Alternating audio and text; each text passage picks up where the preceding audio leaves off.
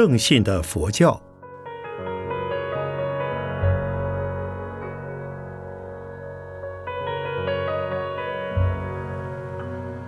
圣严法师著。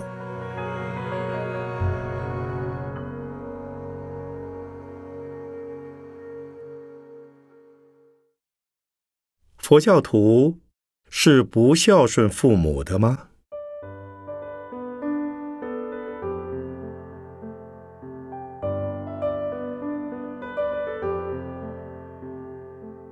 的确，我国有些人士喜欢如此的批评佛教，因为他们见到佛教的僧尼不能像俗人一样的所谓敦伦，他们在贬狭的家族观念及宗法思想之下，认为出家是大不孝的行为。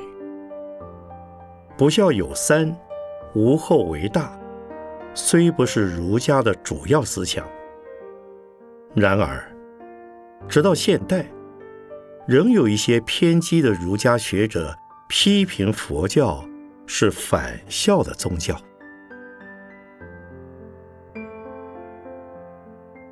其实，佛教对于孝顺父母的教训，在大小圣的经律之中，可谓多得不胜枚举。只要多看几部佛经，就会明白。佛教不但不是反孝的，乃是极端崇孝的。比如，佛在《大圣本生心地观经》中说：“父有慈恩，母有悲恩。母悲恩者，若我注视于一节中，说不能尽。”所以说，精于一节。每日三食，割自身肉以养父母，而未能报一日之恩。又说：是故汝等勤加修习孝养父母。若人供佛福等无益，应当如是报父母恩。增一阿含经卷十一，以供养父母准同。一生补处的大菩萨，在五分律卷二十中，也有一个故事。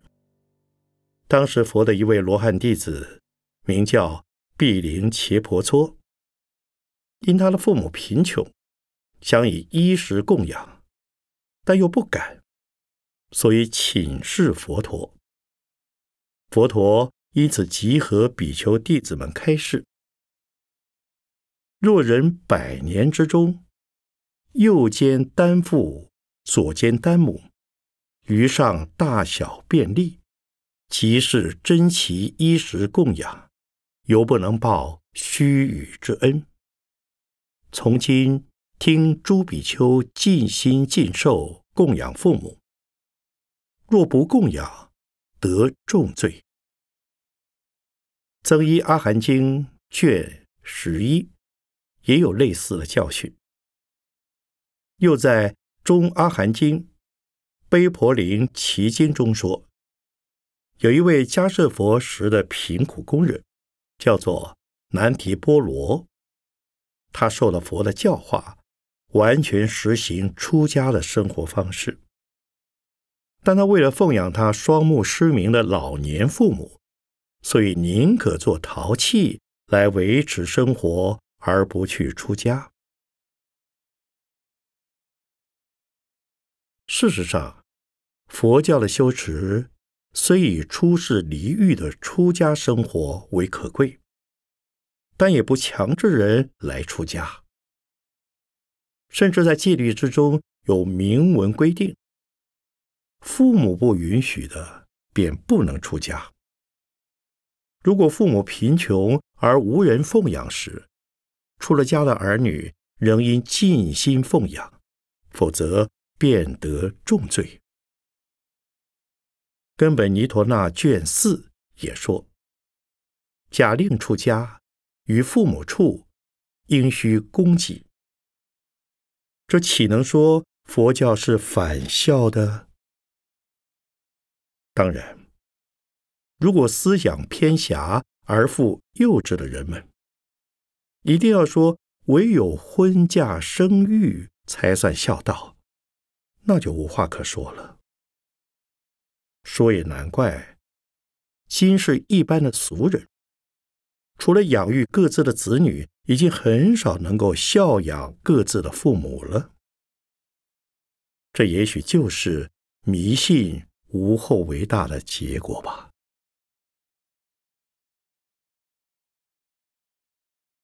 至于佛教所讲孝道的观念，实在不是迷信无后为大的人们所能了解。佛教以为人在生死流转之中，今天固然有父母，过去未来的无量生死之中也有无量无数的父母。孝养今生的父母，也要救济过去未来的父母。在菩萨的眼中，一切男子是我父，一切女人是我母，我生生无不从之受生。所以，菩萨道的实行者，广度众生，等于孝敬父母。当然，佛教不像被孟子批评的墨者那样，世人之父。若己父是无父也。佛教是从现生的父母为主，而推及过去未来的三世父母。所以佛教对于广度众生是报父母之恩的扩大，那叫做报众生恩，是由父母而推及众生的。所以，作为一个佛教徒。首先要孝养父母，然后再去布施放生及供养三宝。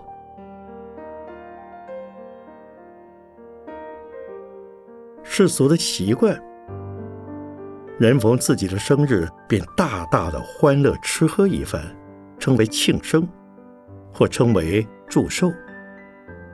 其实这是不正确的想法。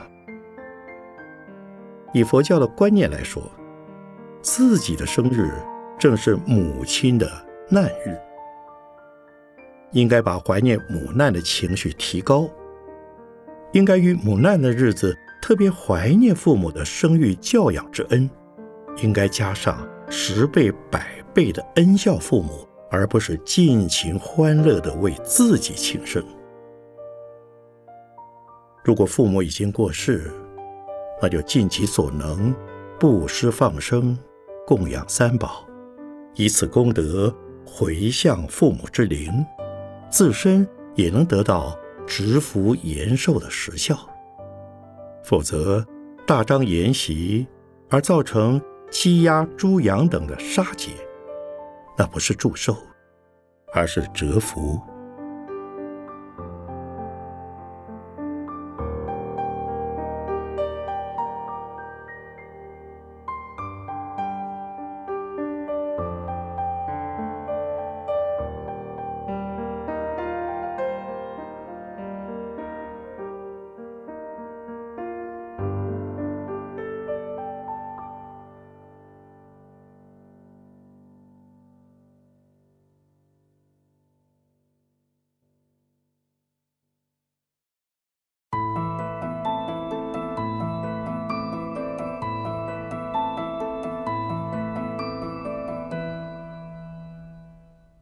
佛教是重男轻女的吗？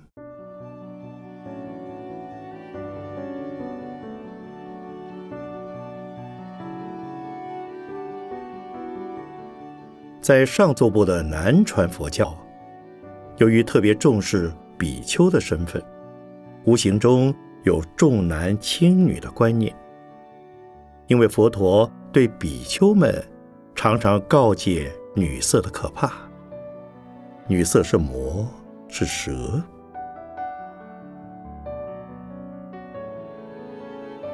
其实，佛陀的本怀未必重男轻女，因为色欲是属于男女双方的。对男众说，女色可厌；对女众说，男色岂不也是可厌？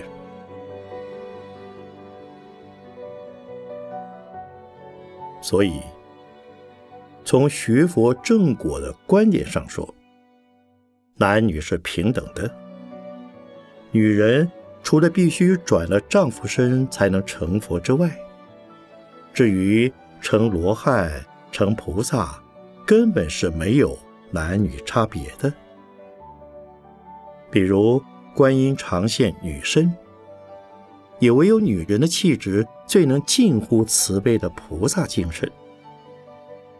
佛也常说慈悲心为女，女人所缺少的是强劲勇猛的魄力，故在佛经中以为女人不能做统治四天下的转轮圣王。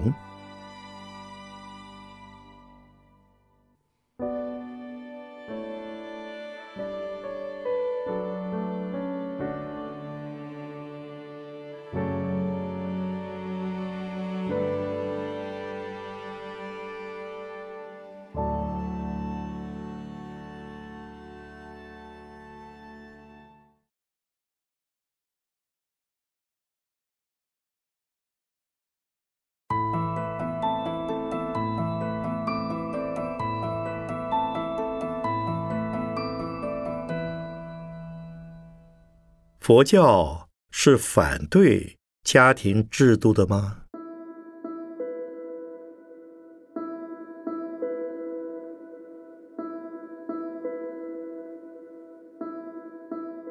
不，佛教绝不勉强改变任何人的生活方式。出家仅是佛教生活的方式的一种，家庭。才是佛教建设的根基所在。如果反对家庭制度，佛教的僧尼也将无以为生。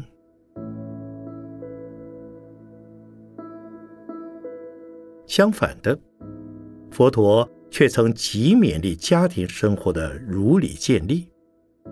比如《善生经》，就是一部指导在家生活的经典。指导在家人应该建立正确的伦理生活。子女对父母要报恩，要孝顺；父母对子女要教养，要婚配；弟子对师长要供养，要恭敬；师长对弟子要尽心教导，要待选择，明师善友；妻子对丈夫要敬爱服侍。要诚实料理家务，丈夫对妻子要给养服侍饮食，要怜念要亲亲；主人对仆从要给食要体恤，仆从对主人要服从要尽职；亲族邻友对待亲族邻友都应互相敬爱，互相记住，互以赤诚相待。互以善言归勉。在家人对待出家人要恭敬设座，要布施供养；出家人要教在家人信善学善。以上是摘其大要，而非经文。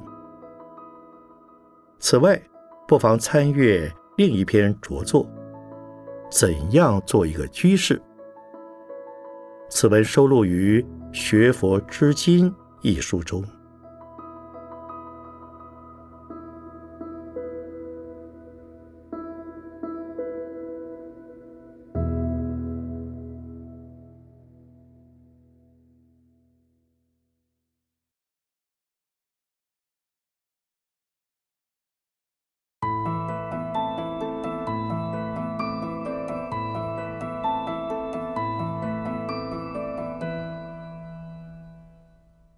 佛教徒可跟异教徒通婚吗？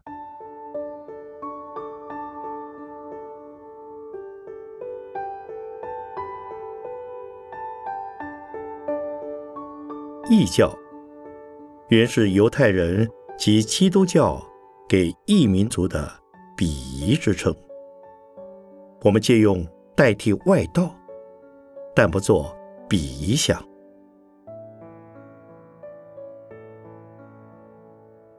佛教不像那些民族化或家族化的宗教，佛教没有这种种族歧视或宗教歧视。宗教信仰虽与家庭生活有密切的关系，婚姻又是组成家庭的基础。但对一个佛教徒而言，并不要求首先改变了对方的宗教信仰，然后再行结婚。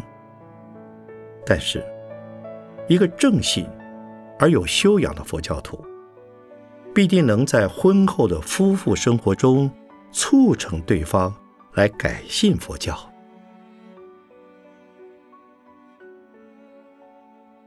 这在佛教的经典中。是有根据的。曾有一个佛教徒的妹妹嫁给了裸体外道的信徒，势力极多。那个裸体外道的信徒最初极端的反佛，乃至害佛，最后终于唾弃了裸体外道，而皈依了佛教。另有佛的信女须摩提。也嫁给了外道的信徒，感化了外道的信徒。因此，一个正信的佛教徒，在四摄法的同事的原则之下，不但不要求配偶的对方首先放弃了原有的宗教信仰，甚至可以先去投合对方的宗教信仰。结婚之后。再来潜移默化转变对方的宗教信仰，这就是先使自己同于他，再使他来同于己。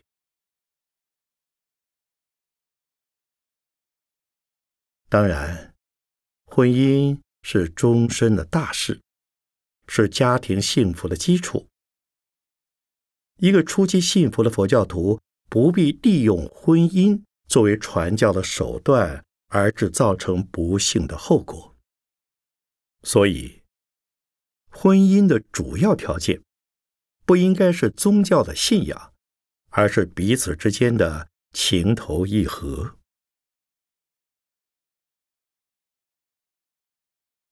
因此，如果没有把握感化对方，最好选择同一信仰的配偶。如理组成佛化的家庭，否则由于宗教信仰的不同而导致婚姻的悲剧，那是很不幸的。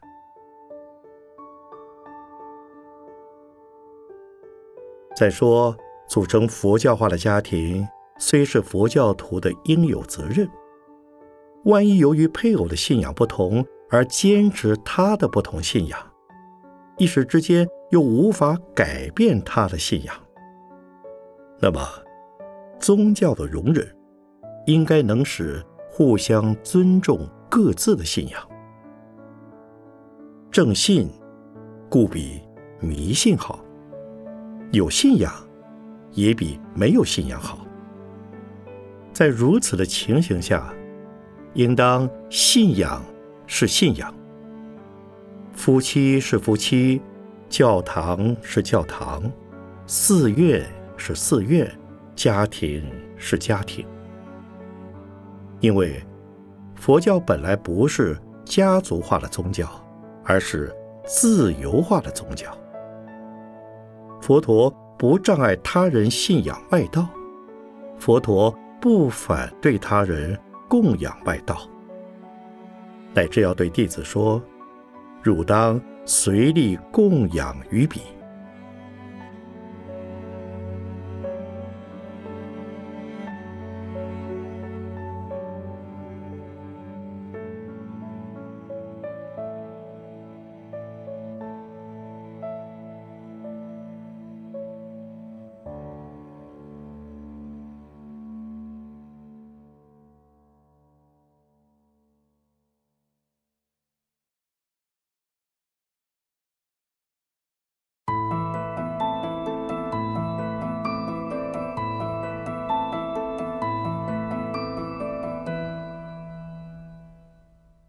佛教徒必须要行佛化婚礼吗？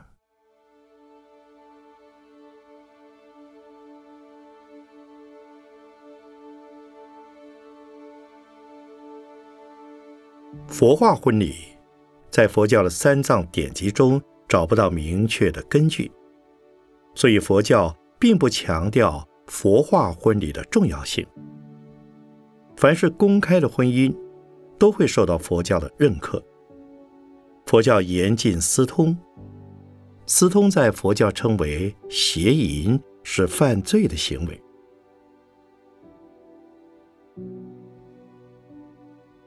至于佛化婚礼，在佛化家庭的建设上说是有必要的。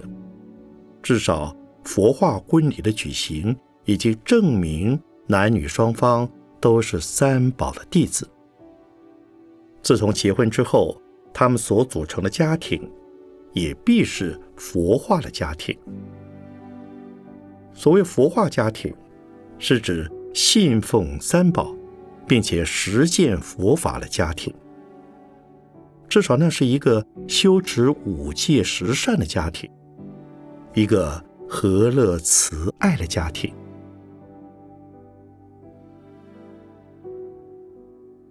所以，凡是正信的佛教徒，应该举行佛化婚礼，并且鼓励亲友们举行佛化婚礼。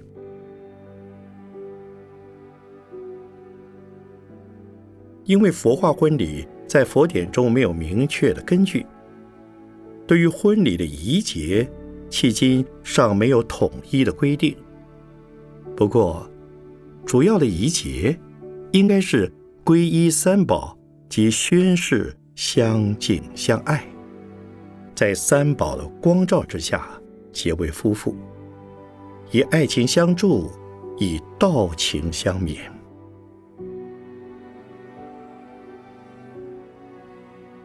根据比丘戒的规定，出家人不得做婚姻的介绍人。但是，既没有说出家人不能做证婚人，也没有说出家人可以做证婚人。若以解脱道的观点衡量，出家人最好不做证婚人；若以菩萨道的观点衡量，为了佛化社会的理由，出家菩萨为人证婚，当可视为接引的方便。